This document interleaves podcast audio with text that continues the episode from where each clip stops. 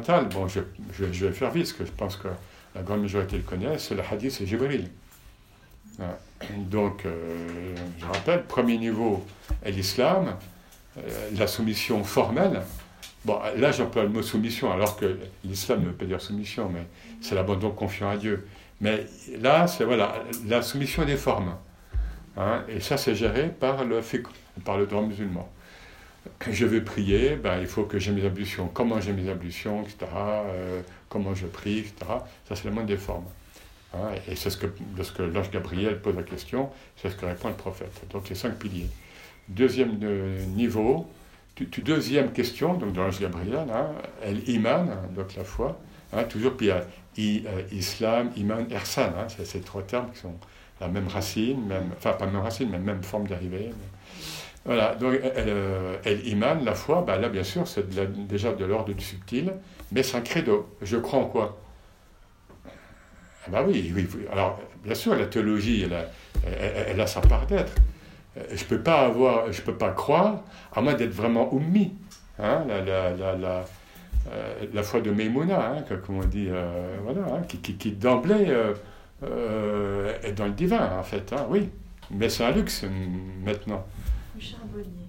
Oui, la foi, ce qu'on appelait en français la foi du charbonnier. Les pauvres charbonniers, euh, bon, ben oui, en fait, il n'y en a plus, euh, presque plus.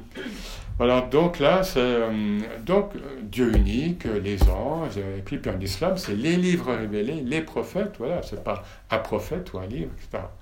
Et ça, bien sûr, ça, donc, ça va être géré par la théologie. La théologie, c'est un terme commode. Hein, puis, troisième degré, qu'est-ce que El Ihsan? Tu ne veux pas traduire au, au rabais. Hein, c'est la recherche de l'excellence. Hein, c'est pas, c'est, pas moral, c'est, le... Et le prophète répond. Hein,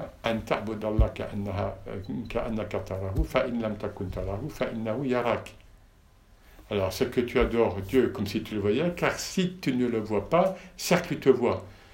Donc on est dans cette, on est dans cette contemplation. Parce que le prophète dit, car si tu ne le vois pas, cercle te vois. Mais, en fait, il n'a pas dit, tu ne le verras pas.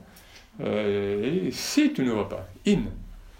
Et c'est pas là-haut, hein, c'est toujours à la langue arabe. Hein. Si c'était là-haut, c'est-à-dire, elle se, elle, Parce que là-haut en arabe, c'est le si de, de, ce qui ne s'est pas réalisé. Hein. Tandis que le prophète dit in. Donc il se peut que tu le vois. Mais si tu ne le vois pas, sache que lui te voit. Donc, la musharada. Et il y a une, autre lecture, vous savez, de, cette réponse. Hein,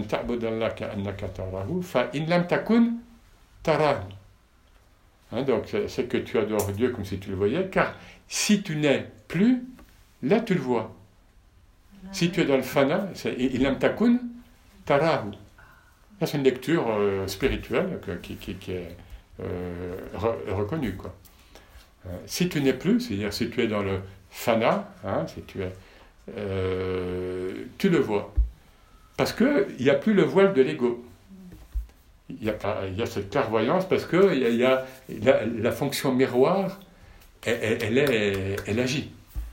Alors que tant que je suis dans mon ego, euh, qui, et qui a ses raisons d'être, hein, en général, mais dans certains moments, ou euh, durant la prière, ou durant le zik, etc., eh bien voilà, plus je suis transparent et plus je vais le voir, entre guillemets. C'est-à-dire qu'il va se voir en moi, et donc je, vois le, je vais le voir se mirer en moi.